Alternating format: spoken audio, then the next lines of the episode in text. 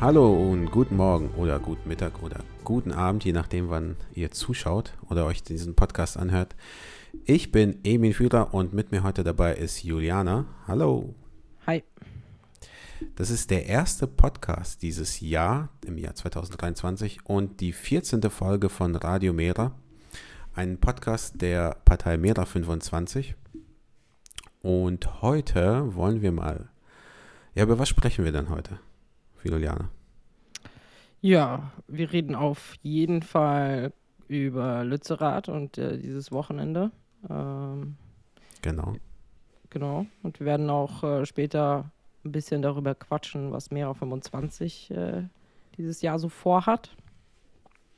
Ja, und mal gucken, was sich sonst noch ergibt. Genau, aber ich glaube, als allererstes kommen wir zu Lützerath. Ist ja tatsächlich, äh, ja, eigentlich die ganze Zeit ähm, Nummer eins Thema in, der, in den Medien. Auch zu Recht, was da abgeht. Also, das echt verrückt. Ich muss sagen, ich, ich hätte nicht damit gerechnet, dass es so, sich so sehr aufbauscht. Ich dachte, da werden halt ein paar Dutzend äh, Demonstranten, Klimaaktivisten sein und die werden dann irgendwann mal weggebeten und dann hat sich das erledigt. Ich meine, ich habe mich äh, ordentlich geirrt. Und da, dazu will ich aber mal ganz kurz äh, mit einem Zitat anfangen, und zwar von äh, Neubauer, aber nicht die Luisa Neubauer, die, äh, die Klimaaktivistin, sondern Mona Neubauer, der Energieministerin äh, aus NRW. Die hat gesagt, ähm, RWE habe eindeutig das Recht, die Kohle unter Lützerath in Anspruch zu nehmen. Im Gegenzug, Im Gegenzug werde NRW acht Jahre früher aus der Kohleverstromung aussteigen. Und jetzt das Wichtige. Dies sei auch ein Erfolg, den die vielfältige Klimaschutzbewegung erreicht hat. Also Ich weiß nicht, wie man darauf kommen kann, dass sowas ein Erfolg ist, aber ja. Ich wette, die äh, Klimaschutzbewegung sieht das ein bisschen anders. Ähm, äh, definitiv. Also ich meine, was, äh, also ist auf so vielen Ebenen kein Erfolg. Ähm, und ich meine, zu dem Energiethema kann man vielschichtig was sagen. Also auf ganzer Linie ist, glaube ich, für die meisten Menschen überhaupt gar kein, äh, also aus, aus energiewirtschaftlicher Perspektive ist überhaupt gar kein richtiger roter Faden mehr zu sehen in der Politik, die unsere Regierung da an den Tag legt.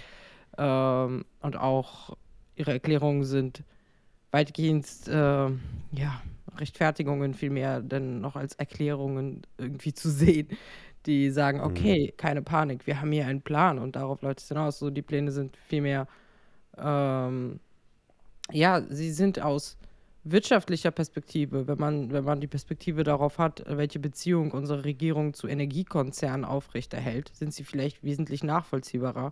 Aber aus Gesichtspunkten des Klimawandels ähm, sind sie absolut katastrophal. Also ähm, ich fand die, also die Atomenergiedebatte, wenn man da zum Beispiel auf Klimaaktivisten wie Greta Thunberg sieht, die ja teilweise dann gesagt hat, ne, das könnte sie halt noch nachvollziehen, wenn man Atomenergie noch ein bisschen länger machen würde. Ja. Ähm, aber braun, also die Kohle abzubauen, irgendwie, äh, das ist halt, das ist halt überhaupt nicht nachvollziehbar. Das ist halt, das ist halt absolut, das geht halt irgendwie voll zurück vom ursprünglichen Plan und da muss man ja, da muss man ja auch noch bedenken, es gibt dazu, ähm, ich hatte vergessen danach zu gucken nochmal, aber es gab dazu eine geniale Folge von der Anstalt. Da haben sie, da haben sie das ganze Thema, die, die ist schon länger, äh, die die ist schon länger her. Ich glaube, die ist von vielleicht 2019, 2020. Und da haben sie halt auch nochmal sehr deutlich gemacht, wie stark diese Konzerne ja auch schon kompensiert wurden finanziell für, äh, für den ursprünglichen Plan mit dem Ausstieg Ja. aus der Kohle, dass die Konzerne ja auch noch wahnsinnig viel Geld dafür bekommen haben äh, und in Zukunft bekommen sollen, ähm, dafür, dass man quasi keine Kohle mehr abbaut. Ähm, aber jetzt Schnitt, wir sind halt irgendwie drei Jahre später und reißen einfach in Deutschland ein Dorf ab. Also ich meine, äh, ich glaube, die ursprüngliche Anwohnerzahl, der höchste Stand war irgendwie 155 Anwohner oder sowas. Aber das sind ja alles irgendwie auch alt, also teilweise alteingesessene Bauernfamilien gewesen, die man dann halt viele davon halt mit Geld vertrieben hat. Also man hat ihnen einfach die Grundstücke abgekauft, aber diejenigen, die halt bis zum Ende nicht gehen wollten, denen hat man halt massiv Druck gemacht. Also, ähm, damit sie dann halt jetzt letztendlich irgendwie ihr Grundstück verkaufen und äh, damit dann quasi der Abbau vollzogen werden kann. Ich meine, so viel dann zu ja. Äh, so viel dann zu enteignen. Ne? Also da, was äh, besonders Braunkohle und Tagebau angeht, ne? da werden ja Leute rechts und links enteignet und das interessiert einfach niemanden. Ich meine, das sind ja nur private Familien in so kleinen Dörfern. Ich finde, das Problem ist so eigentlich einerseits super vielschichtig. Man kann sich so die ganze Energiegeschichte angucken, äh, wie wir halt äh, Energie produzieren und welche Ressourcen wir dafür äh, brauchen. Und ist das überhaupt nötig, jetzt ähm, die Braunkohle zu verwenden und so weiter? Man kann das aus der äh, Sicht sehen. Man kann das aus äh, wirtschaftlicher Sicht sehen. Man kann das aus, was ich eigentlich auch gehört habe, immer öfter, äh, ist dieses, ja, aber man hat ja den äh, RWE schon die Rechte gegeben, jetzt kann man ja schlecht wieder zurückgehen. Ich meine, wir haben ja auch Gesetze, die das alles regeln und so weiter, was ja auch irgendwo richtig ist. Ähm, aber ich finde, wenn man egal welchen Gesichtspunkt man da komplett durchdenkt, man, sollte man eigentlich zu dem gleichen Entschluss kommen und sagen, das, was da passiert, ist kompletter Schwachsinn. Und weil, ich meine, aus klimatechnischer Sicht braucht man gar nicht drüber reden. Braunkohle ist die, ich glaube, sogar die dreckigste Form, Energie zu gewinnen überhaupt.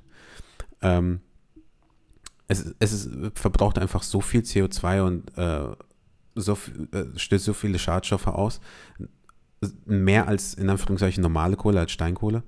Ähm, komplette Landstriche, ich meine, jeder kennt, glaube ich, mittlerweile so die, die Aufnahmen von ähm, diesem Abbaugebiet. Das ist einfach ein Loch in der Erde, was ja, es ist einfach ein Loch, da ist nichts mehr. Das, das sieht aus wie eine Wüste, sage ich jetzt mal.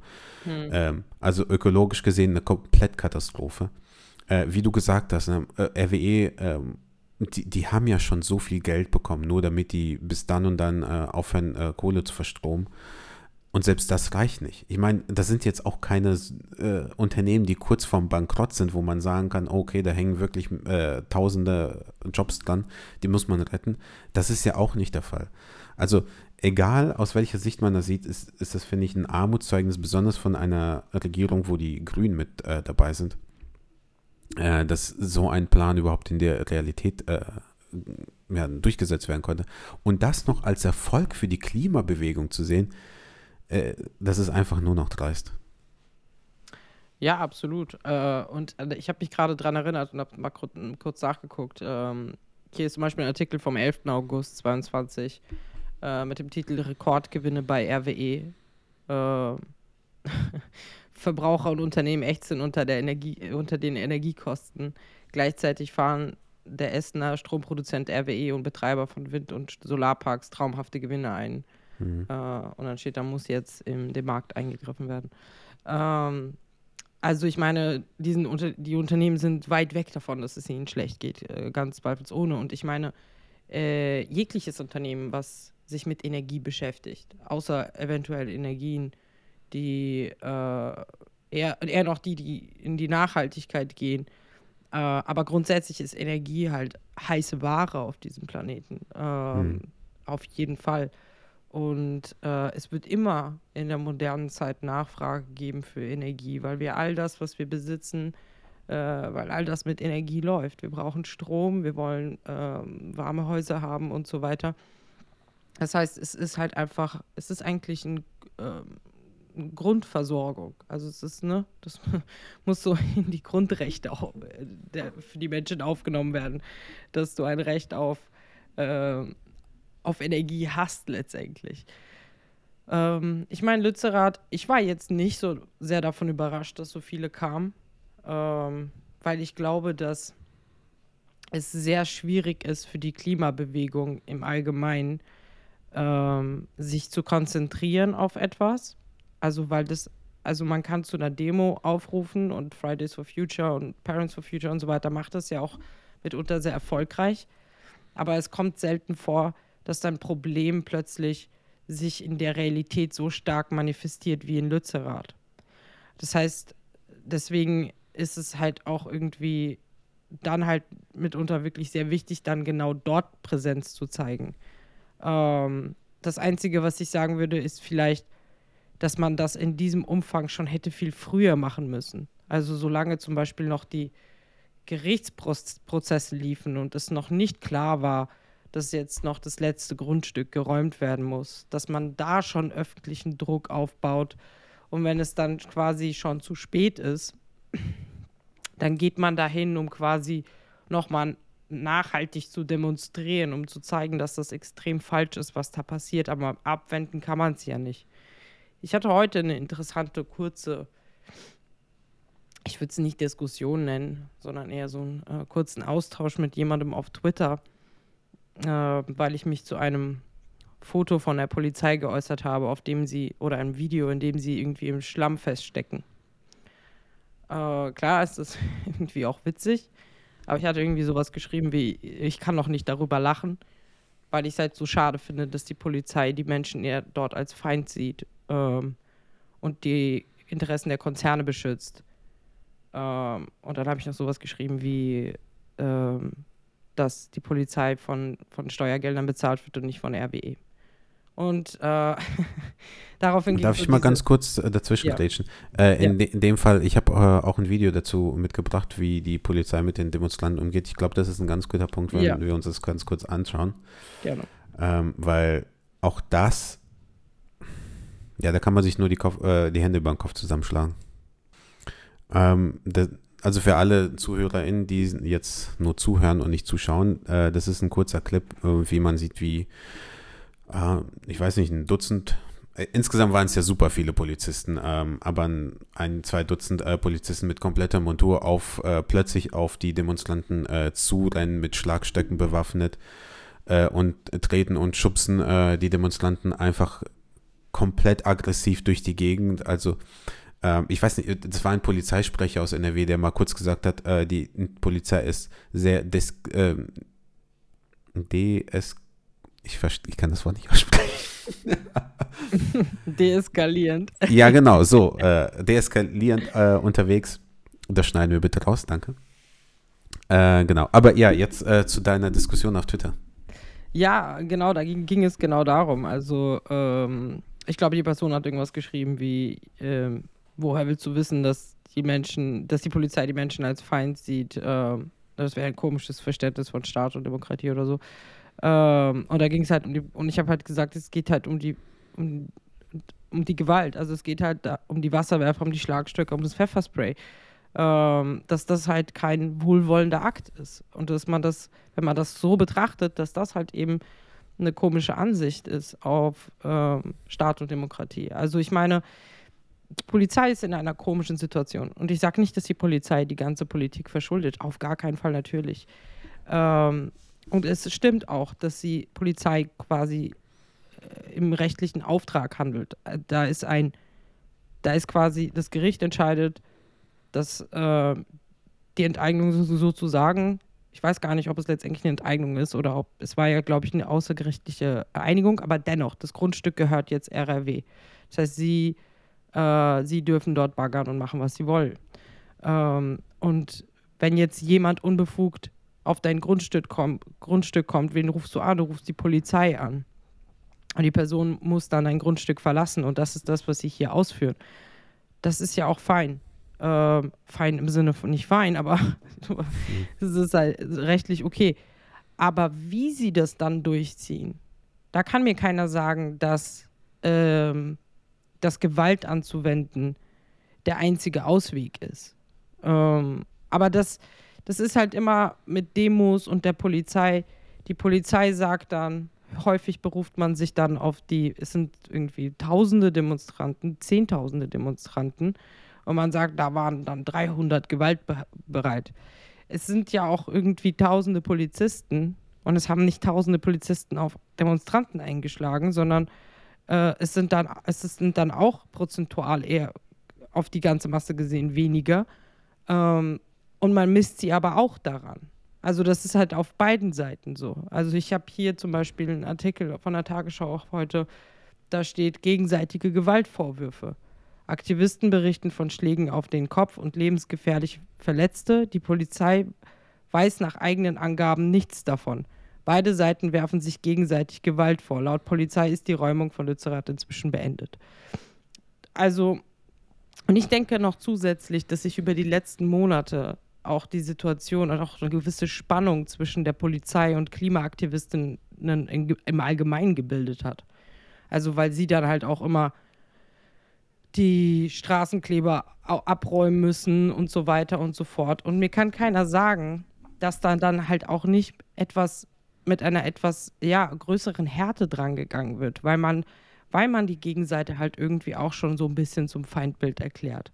Äh, ne, zu Problemmachern. So, ja, wir erkennen das an, dass ihr ein ernstes Anliegen habt, aber nicht so. Ne? da ist halt wenig Verständnis für die Verzweiflung auf der Seite der Aktivisten. Aktivistinnen. Also ich, weil es hört ja niemand zu. Zumindest niemand, der relevant ist. Und man fragt sich halt, was man noch tun soll. Ähm, und da halt irgendwie von Seiten der Polizei nicht die Menschlichkeit zu haben, zu sagen, hey, wir stellen ein Sicherheitskonzept auf. Klar müssen wir das räumen, aber es ist doch klar, dass von den Zehntausenden Leuten, die einen Tag auf eine Demo kommen, sich jetzt nicht Zehntausende über eine Woche dort verschanzen werden, sondern dass die meisten davon wieder abreisen am Abend. Also, verstehst du, was ich meine? Es ist so, ja. manage doch erstmal diese Demo so menschlich wie möglich, aber komm doch da nicht mit Wasserwerfern und Schlagstöcken auf sie zu und dann, ähm, und dann heißt es irgendwie so, okay, die waren es, ja, die waren gewalttätig. Also ich will, ich, ich will äh, ganz kurz sagen, die Polizei ist natürlich in einer richtig blöden Situation. Einerseits, äh, wie du sagst, das ist deren Aufgabe, die können ja jetzt schlecht sagen, äh, nee, wir machen das jetzt nicht, weil ja, äh, rechtlich gesehen ist das jetzt alles ähm, äh, Fläche von RWE und die dürfen ihr Grundstück, sage ich jetzt mal, verteidigen, auch mit Hilfe der Polizei. Aber im Endeffekt, wie schnell das Ganze eskaliert ist, da muss ich ganz klar der Polizei die Schuld geben, weil natürlich äh, die gewalttätigen Demonstranten, äh, die da waren, die, die paar, die da waren, äh, die brauche ich nicht in Schutz nehmen. Also die verurteile ich ganz genauso. Das ist gar keine Frage.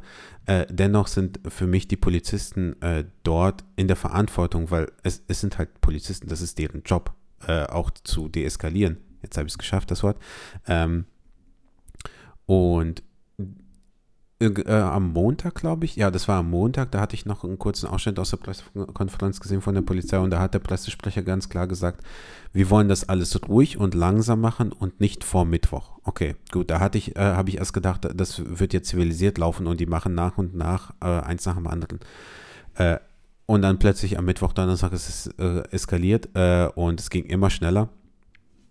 Ähm, und eine Sache, die ich der Polizei auch, ähm, ja, ich sag jetzt mal, äh, wie soll ich sagen, dafür, was ich kritisieren will, da hat der offizielle Twitter-Account von der Polizei gepostet, Fortschritt der Abrissarbeiten der RWE Power AG. Und darunter waren Bilder von Gebäuden, die in Lützerath gerade abgerissen werden. Wo ich mir denke, wollt ihr mich verarschen? Seid ihr jetzt die Pressestelle von der von RWE? Warum zur Hölle macht die Polizei sowas? Und das war, was ich auch noch ganz klar kritisieren will. Und zwar, äh, die Polizei, ich hatte immer das Gefühl, dass sie stolz drauf waren, die Klimaaktivisten da wegzuhaben. Die waren, äh, zumindest so aus offiziellen Kanälen, äh, kam mir das immer so drüber, oh ja, endlich haben wir die Klimaaktivisten da weggehauen. Wir haben es geschafft in so kurzer Zeit. Ja, bravo, toll.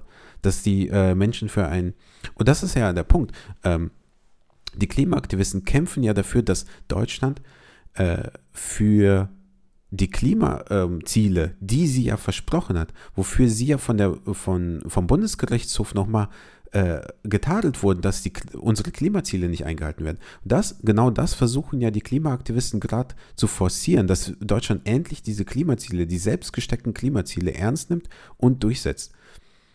Also könnte man auch da sagen, die Klimaaktivisten sind eigentlich im Recht. Und noch äh, ein letzter Punkt, das hat sie auch angesprochen, äh, mit den, äh, mit den äh, Last Generation, die sich auf die Straße geklebt haben. Und da gab es auch oft äh, das, dieses Argument, oh ja, ihr könnt, Klimaaktivisten, ihr könnt ja demonstrieren und wir finden das ja gut, aber nicht so. Ihr könnt doch nicht Tomatensuppe auf die Bilder schmeißen, ihr könnt doch euch nicht hinkleben. So demonstriert man nicht.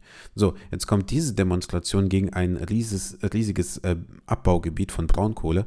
Oh nee, das ist auch nicht in Ordnung. Ja, wie, wie zur Hölle soll man demonstrieren? Einmal im Jahr eine Großdemo und das war's. Vielleicht ab und zu mal Plakate aufhängen, ist das in Ordnung, aber mehr auch nicht. Ja, so kommen wir ja nicht voran. Und dazu noch ganz äh, zum Schluss ein Tweet, den ich auch gelesen habe. Herrlich. Ähm, von, okay, ich sage jetzt nicht den Namen, ist auch egal. Äh, liebe Klimaschützer, eure Ansinnen in allen Ehren. Also geht nicht demonstrieren, sondern, so, fleißig an die Uni und danach engagiert euch in, die, in der Forschung. Ja, genau. Als hätten wir nicht genug Forscher, die äh, seit Jahrzehnten schon äh, durch die Gegend brüllen, dass wir endlich mal den Klimaschutz ernst nehmen wollen. Als hätten wir nicht das größte Panel, das äh, die Menschheit je geschaffen hat für wissenschaftlichen Konsens, der, die, äh, das IPCC-Panel. Nein, ist ein Panel. Ähm, dass auch das seit Jahren sagt, hör mal, die, die, die Punkte müssen wir äh, machen, das müssen wir durchsetzen, sonst ist hier alles vorbei, sonst ist hier nichts mehr mit Friede, Freude, der Eierkuchen, aber das bringt ja nichts. Also Wissenschaftler, sich als Wissenschaftler in, äh, zu, äh, zu engagieren, gut, müssen alle machen, gar keine Frage. Aber offensichtlich reicht das nicht aus. Ja, also ich denke, man muss halt auch einfach ganz ehrlich sein und nicht so tun, als wären das irgendwie alles so verirrte Meinungen, sondern die Wahrheit ist ja am Ende, dass, dass es hier im Fokus um Interessen der Wirtschaft geht, in so vielen Ebenen. Und dass jedes Mal, wenn irgendwas genau dem in die Karten spielt, also sprich, wenn eine schlechte Beziehung zwischen dem Polizisten und der Klimabewegung herrscht, dann freut das vor allem diejenigen in der Politik, die massiv für die Interessen der Großkonzerne arbeiten und die Großkonzerne und die Oligarchen. Das, das kann sie ja nur freuen. Ähm, die Medien helfen dabei, indem sie kontinuierlich diesen, diesen Konflikt zwischen diesen beiden Seiten auch befeuern. Ähm, beispielsweise, also ich meine, wenn du bei der Polizei bist und du wirst allgemein von vielen in der Gesellschaft und hauptsächlich von den Medien immer wieder dafür gefeiert, dass du, dass du quasi ähm, die an Anführungsstrichen Probleme, die die Klimaaktivisten machen, ja, wenn du die unter Kontrolle hast, äh, dann macht das ja was mit dir. Dann denkst du, okay, ich werde darin bestätigt, dass es richtig ist, hart gegen sie vorzugehen.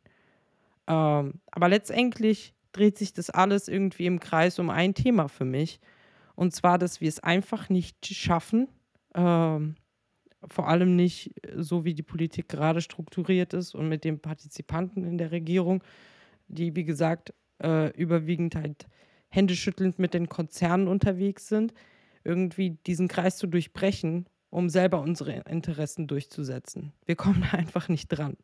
Ich meine, Forschung ist schön und gut.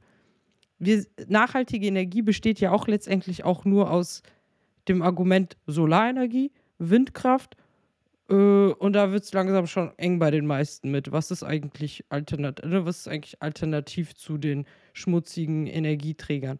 Ja, wissen wir eigentlich nicht. Als gäbe es nur diese zwei Möglichkeiten. Aber wir erfahren ja auch gar nicht von mehr Forschung, weil das könnte uns ja auch noch auf dumme Gedanken bringen. Es gibt so ein historisches Beispiel, das irgendwie, glaube ich, sehr gut auf den Punkt bringt, was ich meine. Es gibt in den USA, ich, ich habe diese Doku irgendwie irgendwann mal gesehen, es gibt in den USA in einer Feuerwehr, äh, genau, in einer Feuerwehr eine Glühbirne, die schon seit über 100 Jahren leuchtet.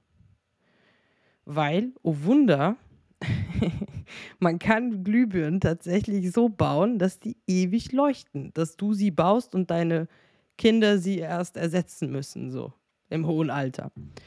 Jetzt war es so, dass zu dieser Zeit, als man festgestellt hat, dass diese Glühbirnen so lange halten, dass sich die Konzerne, die paar äh, halt irgendwie Konzerne, die Glühbirnen produziert haben, dass die sich zusammengesetzt haben und gesagt haben, das ist irgendwie blöd.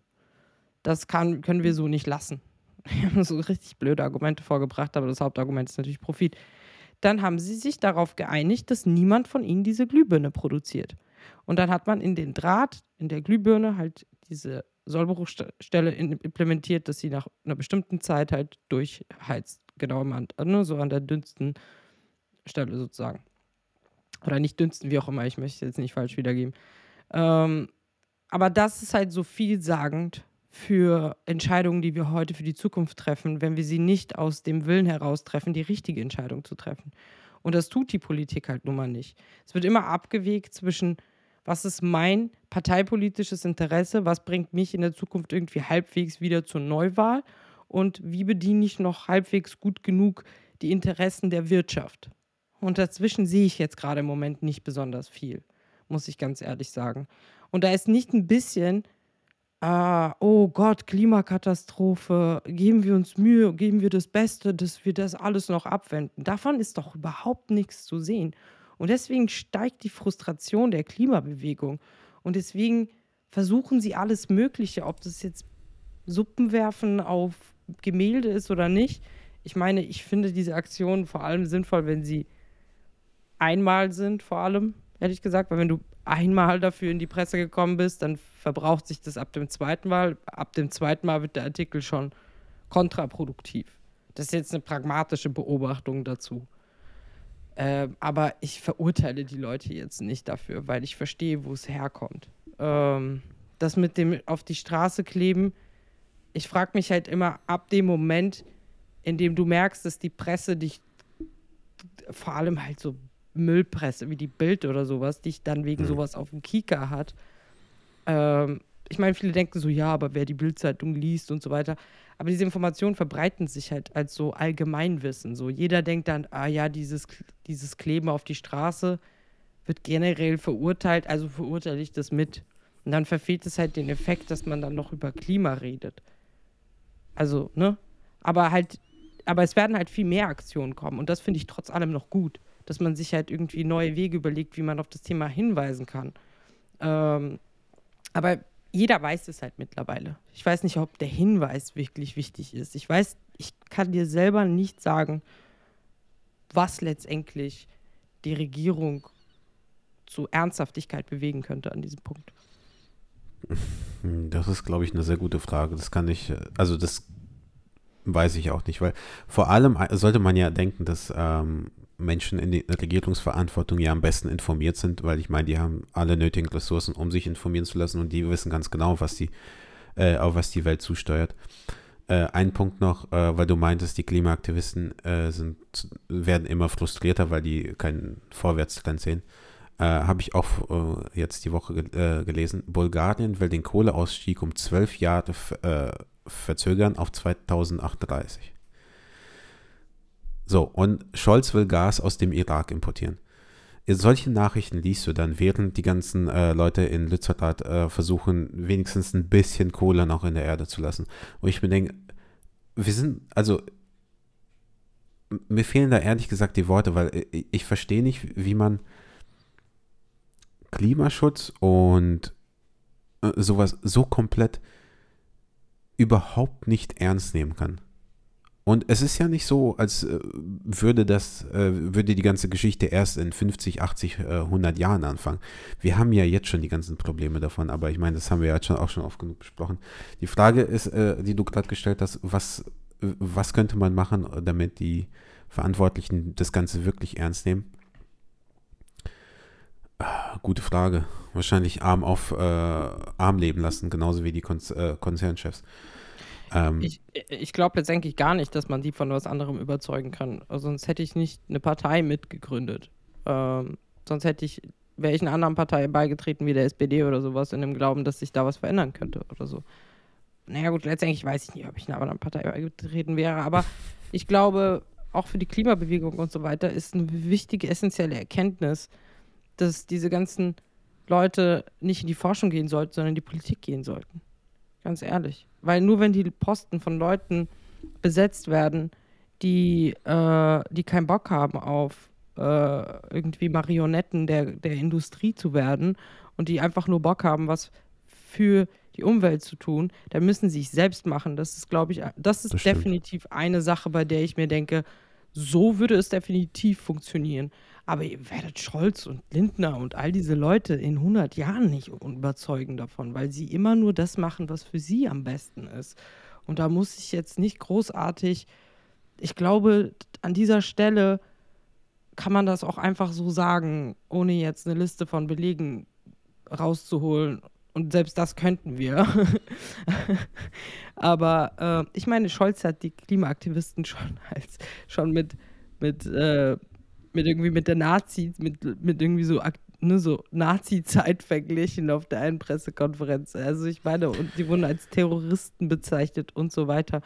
Und ich denke mir, was für eine Absurdität. Also ich meine, wer hätte gedacht, dass Leute, die sich für die Umwelt einsetzen, irgendwann mal als Terroristen gewertet werden. das ist ja das Absurdeste überhaupt. Und gleich ein paar Wochen vorher die, die, ganze Geschichte mit den Reichsbürgern, wo das ja alles super zivilisiert ablief. Also da fasst du dir noch. Aber wenn wir bei absurd sind, äh, nur ein Gedankenexperiment. Ich setze mir jetzt meinen Aluhut auf, ja.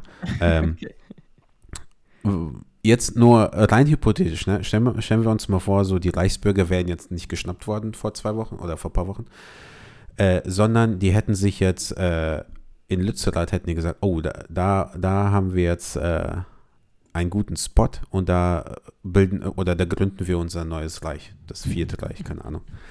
Äh, so, jetzt muss die ähm, Polizei natürlich die, die Leute da auch äh, rausschicken und sagen, hör mal, das ist nicht das Vierte Reich, sondern ja, darunter ist Kohle. Ob die anders dann mit den Demonstranten in Anführungszeichen umgegangen wären. Ich will jetzt keine ganze Diskussion aufmachen, aber ich habe es mir gerade überlegt, dachte, ganz ehrlich, ich bin mir sicher, dass das zivilisierter abgelaufen wäre von, Sicht, äh, von Seite der Polizei und vor allem, dass unsere rechten äh, Parteien, darunter die CDU und CSU mit eingeschlossen, äh, viel positiver darüber gesprochen hat. Oh, das sind nur besorgte Bürger, die für ihre Rechte eintreten. Lass sie doch da. Und genau sowas wäre da gekommen. Ähm, aber jetzt nehme ich meinen Aluhut wieder ab. Ähm, und eine Sache, die ich äh, auch auf Twitter gelesen ich bin zu viel auf Twitter, ähm, aber die fand ich eigentlich ganz interessant und auch ganz richtig. Ähm, das, was viele Klimaaktivisten auch, ich will jetzt nicht sagen falsch machen, ähm, aber vielleicht nicht das ganze, das große Ganze sehen, äh, ist, dass nicht nur die äh, Grünen äh, für den ganzen, für das ganze Desaster kritisiert werden sollen. Die vor allem natürlich, weil es sind halt die Grünen, die Klimaschutzpartei, äh, die große zumindest. Ähm, aber die Hauptverantwortung ist ja immer noch bei uns bei der SPD und äh, halt davor auch bei der Union, die 16 Jahre regiert hat.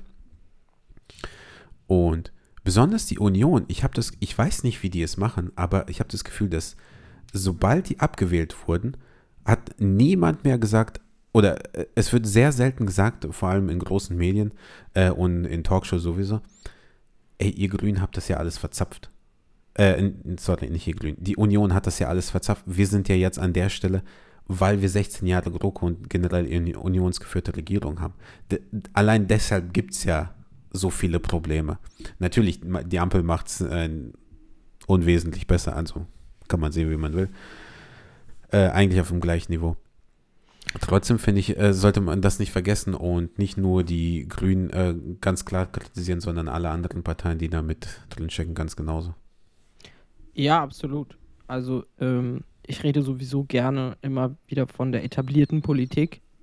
Äh, ja. Und dazu zählen für mich halt einfach ähm, vor allem die Protagonisten, die seit über zwei Jahrzehnten irgendwie politisch mitmischen, ähm, aber auch halt irgendwie alle etablierten Parteien, was, heißt, was halt bedeutet, die Parteien, die halt sich regierungstechnisch in den letzten 20, 30, von mir aus auch 40 Jahren die Klinke in die Hand gedrückt haben in der Regierung. Also ich meine, für all das, was wir heute sehen, wurde der Grundstein von ein, zwei Generationen vor uns gelegt. Ähm, es ist ja auch, es ist ja auch so, dass sich unsere Generation für viele Sachen schlecht in Schuhe anziehen kann. Also ich meine, wenn ich heute, deswegen bin ich halt auch einer der Leute, die immer so ein bisschen ja, ich finde dieses immer so alles auf die Einzelnen zu schieben. Naja, ihr müsst jetzt euer Leben verändern, weil, hm. weil dieser CO2-Budgetabdruck oder sowas.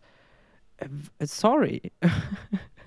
also, ähm, solange Konzerne machen können, was sie wollen, halt irgendwie, ähm, solange ich irgendwie mit meinem Mini-CO2-Abdruck dem eines Kreuzfahrtschiffs gegenübergestellt werde und aber mehr Verantwortung tragen soll als, ähm, als die Reederei, die diese Kreuzfahrtschiffe produziert, sehe ich das halt einfach nicht ein. Tut mir leid. Also das, das ich finde aber auch, dass diese Vorschläge kommen immer so ein bisschen so vor wie Öl ins Feuer gießen. Das ist genau das, was so massenweit als Provokation angesehen wird, weswegen man so voll viele Leute für dieses Thema dann auch verliert letztendlich. Ne, du hast halt ich rede nicht unbedingt jetzt von dem Extrem, dass jemand Klimaleugner ist. Ähm, wobei ich da halt finde, dass es unlogisch ist, weil ich mir denke, muss, müsste es schon extrem blind sein, um nicht wenigstens dir eingestehen zu können, dass wir die Umwelt massiv zerstören, wenn du schon nicht an den Klimawandel glaubst. Also weißt du, was ich meine? So. Es gibt so Leute, die glauben das wirklich. Ja, ja. also ich, ich glaube aber, dass es prozentual recht wenige sind. Aber ich glaube, dass es mehr Leute gibt, die halt einfach äh, denken, dass das Thema zu hysterisch angegangen wird. Weil Klimawandel halt einfach ein schleichender Prozess ist. Und du hast manche Leute in Deutschland wie vor zwei Jahren, als, war das vor zwei Jahren, als die Überschwemmung war in Deutschland? Da hat es ja auch nur, da hat es irgendwie. 20 10, war das, ja. Ja, 20 Dörfer nee, getroffen. 21, ja. Ja, 21. Und diese Leute, die sagen, okay, es ist irgendwie real für mich. Aber wenn du, wenn du halt irgendwo lebst, wo halt, wo du halt irgendwie gar, kaum bis gar nicht davon betroffen bist, dann fühlt sich das halt das Thema so weit weg an. Und so, als würde es dich nicht bet betreffen. Und die, die, schlimmsten Katastrophen betreffen ja sowieso Leute in, äh, auf anderen Kontinenten und in noch viel ärmeren Ländern und so weiter. Und da musst du halt irgendwie auch noch ähm, moralisch an das Thema drangehen und nicht nur von dir selbst ausgehen. Und ich glaube, das ist halt auch bei der Politik ein Problem, dass viele dieser Leute, Klimawandel hin oder her, wenn du genug Geld hast, dann wirst du gut da durchkommen, ohne Frage. Ähm, du musst dir nicht Gedanken machen, ob dein, dein Haus weggeschwemmt wird. Und selbst wenn es weggeschwemmt wird, dann kaufst du dir halt ein anderes Haus. Ich meine, das betrifft vor allem halt einfach Leute, die, ähm, die arm sind. Mhm. Ganz kurz, äh, ich, du hast gerade, glaube ich, über, ähm, darüber gesprochen, äh, was du letztens bei uns in die Gruppe gepostet hast, dass, ähm, wer war das, Habe, glaube ich, äh, fordert für jeden ein ähm, CO2-Budget pro Jahr. Was waren das, drei Tonnen das war, oder sowas? Das war ich nicht, aber ja, ich weiß, was du meinst. Oh, das warst du nicht? Okay, jemand ja. war das. Ähm, ja, jemand. Ähm, und äh, also quasi das gleiche, äh, der Emissionshandel nur für private Personen, wo wo ich mir denke, wer zur Hölle denkt sich denn so ein krankes System aus? Also, wie kannst du auf die Idee kommen und sagen, ja, okay, jeder kriegt jetzt, weiß ich nicht, drei Tonnen CO2 und dann kannst du mal zusehen, wo du bleibst. Aber jetzt kommt das, du darfst das Leuten verkaufen und andere dürfen es kaufen. Also sprich, wenn du einfach ein paar Milliarden auf dem Konto, auf dem Konto hast, äh, dann kaufst du dir einfach, weiß ich nicht, 40 Tonnen CO2 und kannst dann äh, ja, mit deinem Privatjet durch die Gegend fliegen ohne Ende. Und äh, zu deinem Punkt, da hast du vollkommen recht, wenn solche Vorschläge gemacht werden, natürlich gibt's, äh, wird die breite Masse der Bevölkerung dann sagen, ihr seid ihr bescheuert, Klimaschutz äh, ist schön und gut, aber da mache ich doch nicht mit. Vor allem, wenn dann ein paar Tage später auch so Artikel veröffentlicht werden wie, ähm, äh, die, äh, dieses Jahr sind mehr, äh, oder letztes 2022, sind mehr Privatjets geflogen als je zuvor, die uns so und so viel Tonnen CO2 rausballern. Vor allem dann auch so Flüge zwischen, äh, was war das, Essen und Düsseldorf oder sowas. Und äh, Hamburg, Hamburg und Sylt, wo ich mir denke, Alter, äh, also wir als Menschheit gefühlt haben den Schuss nicht gehört, wobei wir als Menschheit ist natürlich ein bisschen äh, blöd ausgedrückt. Die Reichen, äh, die Reichsten unter den Reichen, die haben den Schuss nicht gehört. Also die verballern da CO2 und äh, Ausstoß ohne Ende. Gleichzeitig kommen von unseren Regierungsverantwortlichen äh, solche komplett asozialen äh, Vorschläge mit einem CO2-Budget, das wir uns dann äh, verkaufen und kaufen können. Ich meine, ganz ehrlich, was wird denn die alte Rentnerin dann am Ende machen, die kein Geld, äh, kaum Geld zum Essen und für neue Kleider hat? Ja, sie wird ihr CO2-Budget dann verkaufen, dann zusehen, dass sie möglichst gar nicht mehr äh, äh, unterwegs sein kann. Urlaub kann sie ja komplett vergessen, ist ja dann zu viel CO2. Ähm, nur um über die Runden zu kommen, darauf würde es dann hinauslaufen. Ja, absolut, exakt, genau. Also ich finde das auch furchtbar, diese Vorschläge. Ähm, ich, also aus so vielen Gründen, die sind einfach ungerecht. Ähm, aber sie klingen halt auch nicht ernsthaft. Also es klingt wie halt ein Horrorfilm irgendwie, ein dystopischer Film. Äh, Im Jahr 2050 hat jeder ein CO2-Budget. Ähm, total Banane. Aber ich glaube halt tatsächlich, dass sie, dass sie gerade irgendwie, ja, dass das, also ich meine, es ist nicht unüblich, dass beispielsweise Konzerne die Konkurrenz äh, mit komischen Gerüchten ärgern. Ne? So, du verbreitest halt, verbreitest halt ganz viele Schreckensgespenster unter den Menschen, was eigentlich für die Umwelt sein bedeuten könnte. Und schon ist für die Umwelt sein plötzlich etwas, was gegen mich selbst ist. So, äh, genau. das ist das, was es macht mit den Leuten. Und da muss man halt irgendwie ganz vorsichtig sein, was man davon überhaupt ernsthaft diskutiert. Also manchmal denke ich mir, ich, ich lasse manchen Themen auch überhaupt gar keinen Raum und will mich gar nicht auf eine Diskussion einlassen, weil das so hirnrissig ist, darüber zu reden. Und das lenkt aber halt eigentlich von dem ab, was du eigentlich tun kannst. Und zum Beispiel Energiekonzerne zu vergesellschaften, Punkt aus, fertig. Nichts mehr mit Profit, äh, mit Energie machen. Wir brauchen alle Energie. Das ist wie Luft zum Atmen heutzutage. Es sollte keine Privatperson, es sollten keine paar CEOs oder ein paar Familien Geld mit einem der wichtigsten Ressourcen auf diesem Planeten in der modernen Gesellschaft machen. Ich meine, du hast halt die, die Meinung irgendwie, ja, das ist Sozialismus und Sozialismus ist halt böse für viele Leute, ähm, weil, äh, weil wir hätten ja dann auch nicht so viel fort. Was für ein Unsinn. Also ich meine, das kommt halt doch ein bisschen drauf an, wie du deinen Staat aufbaust. Ne? Wenn du Energiekonzerne vergesellschaftest und sie nicht mehr darauf abzielen, Profit zu machen, sondern deren Sinn ist, ist das so günstig wie möglich und so breitflächig wie möglich jeder Energie hat, dann ist es das. So, Punkt. Dann ist es der Zweck, den sie haben. Und dann kannst du es halt aber auch peu à peu auf nachhaltige also auf nachhaltigen Strom umstellen, weil ich meine, jetzt einfach nur ein paar Windräder aufzustellen, äh, obwohl trotzdem noch Atomkraftwerke laufen, obwohl trotzdem noch Braunkohle äh, abgebaggert wird, ist halt auch ein Witz am Ende des Tages. Also man muss schon halt irgendwie äh, aufs Ganze gehen. Hm, total, 100 Prozent. Und vor allem, ähm, ich meine, bei den ganzen, äh, immer wenn so Argumente kommen, äh, oh mein Gott, äh, das ist ja Sozialismus, das ist ja die alte Sowjetunion, willst du zurück in die DDR? Solche blöden äh, Kommentare, die da kommen, wo ich mir denke, also wir haben ja schon etabliert, auf, also jede Nation auf der Welt hat äh, etabliert, dass gewisse Dinge einfach vom Staat gemacht werden. Äh, Infrastruktur, Straßen bauen, Brücken bauen und so weiter, das wird vom Staat gemacht, okay. Ähm, bei uns in Deutschland ist es zum Beispiel auch die Krankenversicherung, staatlich. Gut, wir haben auch private, aber gut. Ähm, und wenn man jetzt sagt, okay, vielleicht gibt es andere Dinge, die der Staat auch besser machen könnte als der private Sektor, zum Beispiel Energieversorgung oder Wasserversorgung oder was auch immer, könnte man sich ja mal überlegen, vielleicht sollte da der Profitgedanke nicht eine Rolle spielen. Oh mein Gott, Kommunismus. Wo ich mir denke, das ist ja nur ein, ein kleiner Schritt, ne? Das ist ja kein, äh, keine Ahnung, also. Ja. ja, und mir gefällt ja immer so dieses, dieses, dieser Gedanke davon, dass wir Menschen trotzdem immer noch einen, einen kapitalistischen Spielplatz bekommen, weißt du? So dieses, äh, okay, ähm, alles, was lebensnotwendig ist, literally, ähm, sollte einfach nicht auf dem Spielplatz spielbar sein, ähm, aber das heißt nicht, dass du nicht trotzdem Startups gründen sollst und dass es nicht trotzdem die Möglichkeit geben soll, für jeden sich irgendwie wirtschaftlich frei zu entfalten.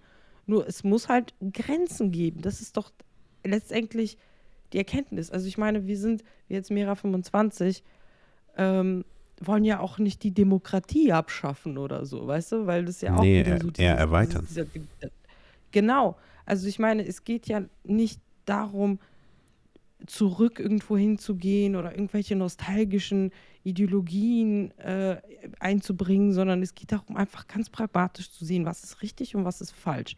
Und was falsch ist, ist definitiv, dass man Grundbedürfnisse der Menschen der Willkür der freien Wirtschaft unterwirft. So, das ergibt einfach keinen Sinn, wenn man auch in einer friedlichen, freien Welt leben will, für die der Kapitalismus angeblich steht tut er so auf diese Art und Weise, so wie Geld und Macht konzentriert ist, einfach nicht. Dafür muss das erstmal wieder ausgeglichen werden. Und Ja. das kann halt die Enteignung bestimmter Konzerne einfach hervorbringen, dieser Ausgleich. Dem kann ich nur zustimmen. da Genauso habe ich nichts mehr zu, hinzuzufügen. Demokratie in Unternehmen einzuführen und so weiter und so fort, den Ausgleich äh, von, von unfairen Behandlungen am Arbeitsplatz äh, und unfairer Bezahlung entgegenwirken kann. Ich meine, Tarifverhandlungen sehen wir irgendwie so peu à peu, peu à peu. Erkämpfen sich, kämp- erkämpfen sich die Leute 1%, 2%, weißt du, was ich meine? So. Äh, aber sind immer noch weit unter, unter dem, was, äh, was man ausgleichen muss angesichts der Inflation. Ich meine, das ist halt ein Witz. Das ist halt, ähm, ja. Das ist es ganz genau. Im Endeffekt, äh, was wir vor allem als Partei eigentlich machen wollen, ist, wir wollen nicht unbedingt eine Utopie aufbauen und dann sagen, oh ja, wenn wir an die Macht kommen, dann machen wir alles besser. Äh, überhaupt nicht, sondern wir wollen eigentlich nur den Menschen wieder die Macht über ihr Leben und über ihre Gesellschaft wiedergeben. Das, was, also die, äh, die, die Macht, sage ich jetzt mal, die, die auch verdienen. Also so radikal wie damals der Gedanke der Demokratie war, so radikal sind wir jetzt quasi und sagen, weißt was, die Demokratie sollte nicht nur alle vier Jahre einmal auf dem Wahlzettel sein, sondern vielleicht auch etwas mehr, etwas breit gefächerter, äh, auch äh, in den acht Stunden, in denen du arbeitest jeden Tag. Ja, wie sagt Thomas immer, radikal bedeutet, äh, die Probleme an der Wurzel anzupacken. Das trifft auch ganz gut. Ja. Aber ein anderes Thema, äh, Juliane, hast du eigentlich ja, äh, Neujahrsvorsätze für dieses Jahr? Ich persönlich, nee. Nein, okay. Äh, ich ich auch nicht. Also, ich habe den auch abgeschworen, ehrlich gesagt. Wobei eigentlich äh, ist ein bisschen gelogen. Ich habe eigentlich vor, dieses Jahr nenne ich äh, das Jahr des Jason Momoa, weil ich vorhabe, äh, so auszusehen wie er am Ende des Jahres. Es wird natürlich nicht funktionieren, aber man muss, man muss seine Ziele ja hochstecken. Verstehe, okay. Ähm, nein, aber jetzt mal wieder ernster, äh, äh, ernstere Themen. Äh, unsere Partei hat ein paar Ziele dieses Jahr. Und eins, ein großes oder eigentlich das größte Ziel, das hatte ich auch im Podcast hier schon mal angesprochen, das ist die Wahl in Bremen. Die, oh, jetzt habe ich vergessen, wann, wann ist die? 14. Mai, glaube ich, ist die, äh, die Bürgerschaftswahl in Bremen. Und seit dem letzten Podcast ist einiges passiert und da wollte ich mal unseren ZuhörerInnen ein äh, kleines Update geben. Und zwar, wir haben jetzt unsere vier Kandidaten fest. Die wurden auch gewählt, ganz offiziell. Ähm, das wäre einmal Özden, Barbara, Leander und Jan. Äh, das sind äh, vier BremerInnen au- aus Bremen, wollte ich schon sagen. Äh, selbstverständlich sind die aus Bremen. äh, sind super engagiert, sind super motiviert, arbeiten äh, sich gerade ähm, wirklich, äh, arbeiten gerade äh, wirklich sehr, sehr hart daran, äh, das Ganze zu meistern. Was sie machen müssen zurzeit, ist Unterschriften sammeln. Denn jede Partei, die das erste Mal in einer Wahl antreten will, muss Unterschriften sammeln. Ich habe jetzt gar nicht, weißt du, wie viele das sein müssten dann vor, in Bremen? Ich glaube, mit äh, Backup-Unterschriften rund 600. 600, das ist Also- ja schon mal einiges. Ne? Backup-Unterschriften heißt, falls man Unterschriften bekommt, die ungültig sind am Ende, braucht man noch so ein paar mehr. Also, glaube ich, ist das Ziel so bei ungefähr 600 gesteckt. Das ist, wie gesagt, schon einiges für eine junge kleine Partei wie uns. Ähm, genau. Die haben geplant, am 21. und 28. Januar Unterschriftenaktion zu machen. Da kommen auch äh, ganz viele DMer und äh, ja, äh, Mitglieder von unserer Partei und helfen denen dabei. Falls jemand von unseren ZuhörerInnen auch Lust darauf hat, äh, alle Infos dazu findet ihr äh, unten in der Video-Podcast-Beschreibung. Ähm, genau, und ja, also wenn ihr helfen wollt, wenn ihr gern dabei seid, ihr seid immer herzlich willkommen. Ihr kriegt äh, alle Infos und äh, alle Ressourcen, die ihr braucht dazu. Genau.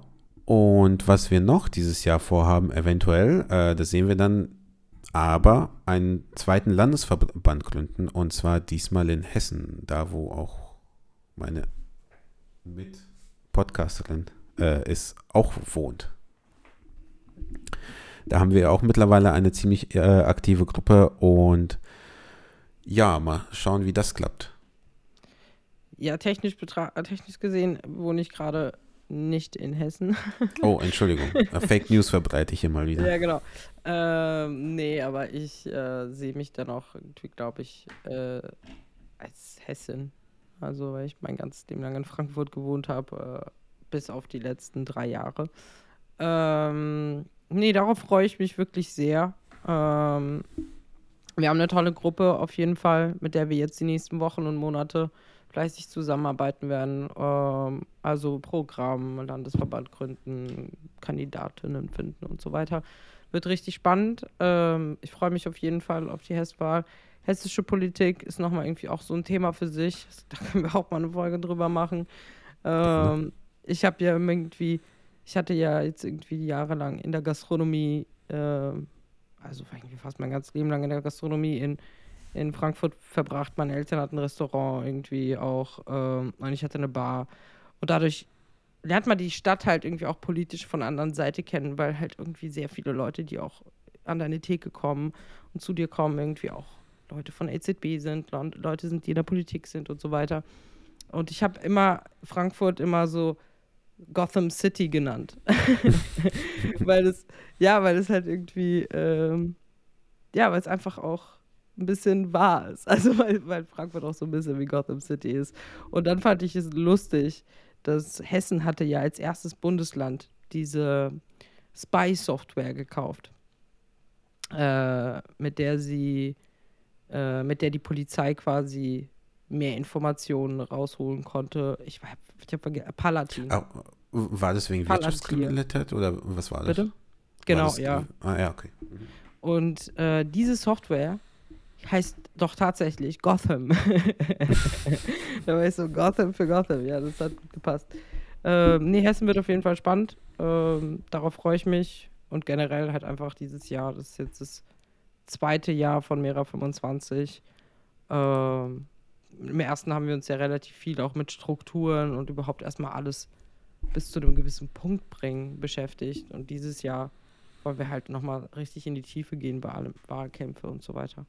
Und auch hier für den Podcast äh, haben wir ja auch jetzt quasi einen regelmäßigeren Sendetermin. Das stimmt, äh, das habe ich gar nicht notiert. Ja, ihr könnt euch äh, in nächster Zeit darauf freuen, dass öfter Folgen, ähm, ja, dass ihr euch öfter Folgen anhören könnt und zwar zweimal im Monat. Wann genau wir die veröffentlichen, das werdet ihr sehen. Das Datum steht noch nicht fest. Aber äh, alle zwei Wochen eine neue Folge von unserem Podcast. Äh, ganz kurz zu, äh, zu, Hessen. Ich wohne ja auch nicht so weit weg von Hessen. Ähm, Nordbayern in Franken. Ähm, ja, dann da können wir, da komme ich bestimmt mal vorbei zu einem, zu der äh, Land, Gründung. Danke. Äh, da komme ich auf jeden Fall mal vorbei und ansonsten, wenn ich mal Zeit habe für ein Treffen, wäre auf jeden Fall mal cool, weil nach Bremen immer, ist immer so ein äh, ewiger Weg. Ja, ist ziemlich weit weg. Vielleicht können wir dann ja auch mal eine Folge in Persona aufnehmen. Äh, das wäre auf jeden Fall cool, ja. Genau. Ich weiß zwar nicht, wie man das technisch löst, aber das äh, kriegen wir dann auch hin.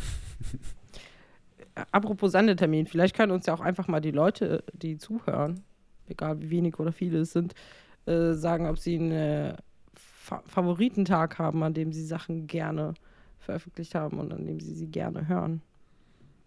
Das ist eine gute Idee. Und auch, äh, ob ihr wollt, dass wir über bestimmte äh, Themen sprechen wollen. Also wenn ihr wollt, dass äh, wir über etwas Bestimmtes sprechen, Themen anschneiden oder ob ihr gern, einfach gerne zuhört, wie wir über aktuelle Themen sprechen, so wie heute, ähm, schreibt es einfach unten, unten in die Kommentare. Das äh, wäre auf jeden Fall sehr hilfreich für uns. Ja, dann hoffe ich mal, dass es ein ähm, produktives cooles Jahr für uns wird, ein erfolgreiches Jahr für uns wird.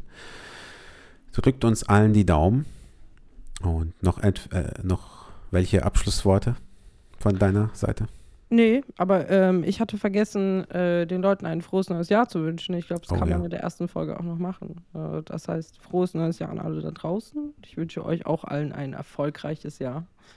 Äh, auch wenn ich keine Vorsätze habe, äh, hoffe ich, dass eure Vorsätze alle gut klappen. Ähm, genau.